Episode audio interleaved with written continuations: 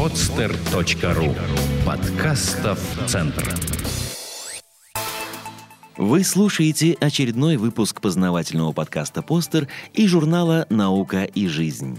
Самые актуальные новости из мира науки за уходящую неделю. Первая новость о новом полимере, так называемой живой пластмассе. Интересную разработку на выставке «Высокие технологии-2013» представили разработчики из Хабаровска. На их стенде можно было увидеть различные изделия для сада и огорода, контейнеры, лотки, стаканчики для рассады из живой пластмассы.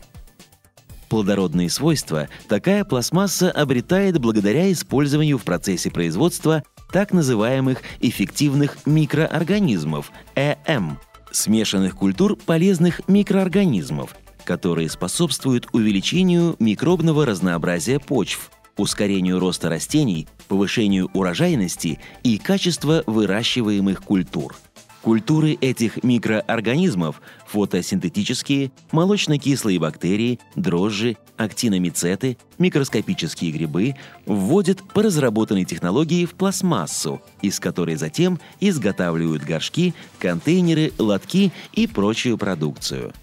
Процесс получения ЭМ-полимера – ноу-хау разработчиков – при заполнении контейнера почвой происходит ее заселение микроорганизмами из пластмассы. Они выходят из состояния покоя, размножаются и вытесняют патогенную микрофлору почвы. Комплекс культур, вводимых таким образом в почву, повышает ее плодородие, способствует ускорению развития и прибавке массы растений, а также сохранности урожая. При этом Эффективное действие такой пластмассы проявляется на расстоянии до 30-35 см от ее поверхности и сохраняется, по заявлению разработчиков, в течение 8-10 лет при использовании этой пластмассовой продукции.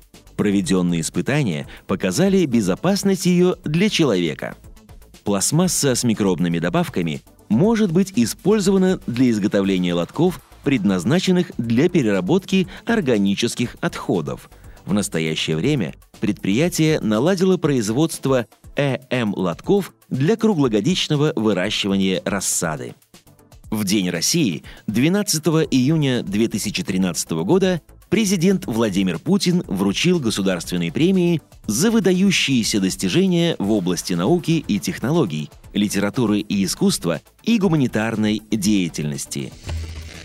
Премию получил академик Анатолий Деревянко за выдающиеся открытия и труды в области изучения древнейшей истории человечества в Евразии и формирования человека современного анатомического типа. За цикл фундаментальных работ в области изучения биологического разнообразия, его сохранения и обеспечения экологической безопасности государственной премии удостоены Глеб Добровольский посмертно, Дмитрий Павлов и Андрей Адрианов. За создание нового класса высокорадиационно стойких материалов для корпусов атомных реакторов и методов продления сроков их эксплуатации Георгий Карзов, Ярослав Штромбах и Алексей Дуб. За создание ракетного комплекса стратегического назначения «Ярс» Ефим Межерицкий, Сергей Никулин и Виктор Шурыгин – Государственной премии Российской Федерации в области литературы и искусства удостоены Сергей Мирошниченко за вклад в развитие отечественного документального кино, Таир Салахов за вклад в развитие изобразительного искусства, Карен Шехназаров за вклад в развитие российского кинематографа, возрождение и развитие киностудии «Мосфильм». Государственная премия за выдающиеся достижения в области гуманитарной деятельности присуждена Валентину Распутину. Церемония награждения состоялась в Георгиевском зале Большого Кремлевского дворца. Томские инженеры создали приспособление, которое перекладывает задачу, воплощенную в лозунге «Уходя, гасите свет» на автоматику. Энергосберегающий патрон-переходник сможет выключить и включить свет в подъезде. Новый энергосберегающий патрон-переходник Ergolux 01, разработанный специально для использования в подъездах многоквартирных жилых зданий, представили на высокие технологии 21 века 2013 разработчики энергосберегающей продукции из Томска.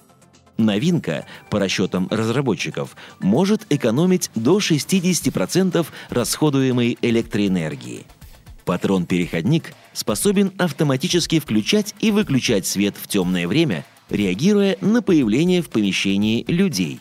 Главная часть этого приспособления – чувствительный оптико-акустический датчик, установленный внутри патрона. Датчик быстро реагирует на появление человека в зоне действия прибора, причем только в темное время суток.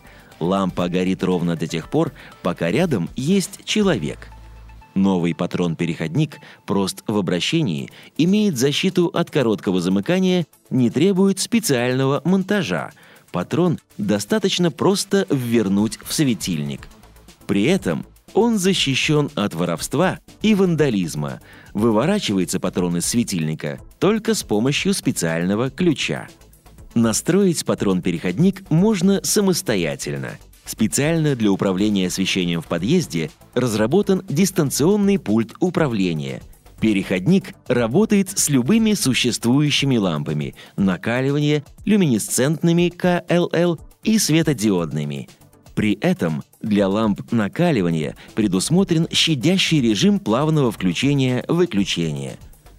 Патрон предназначен для объектов жилищно-коммунальной сферы – производственных и вспомогательных помещений, лестничных проемов и переходов, лифтовых площадок и холлов, других помещений с временным пребыванием людей в общественных и жилых зданиях. Вы слушали очередной выпуск познавательного подкаста «Подстер» и журнала «Наука и жизнь». Самые актуальные новости из мира науки за уходящую неделю. До свидания.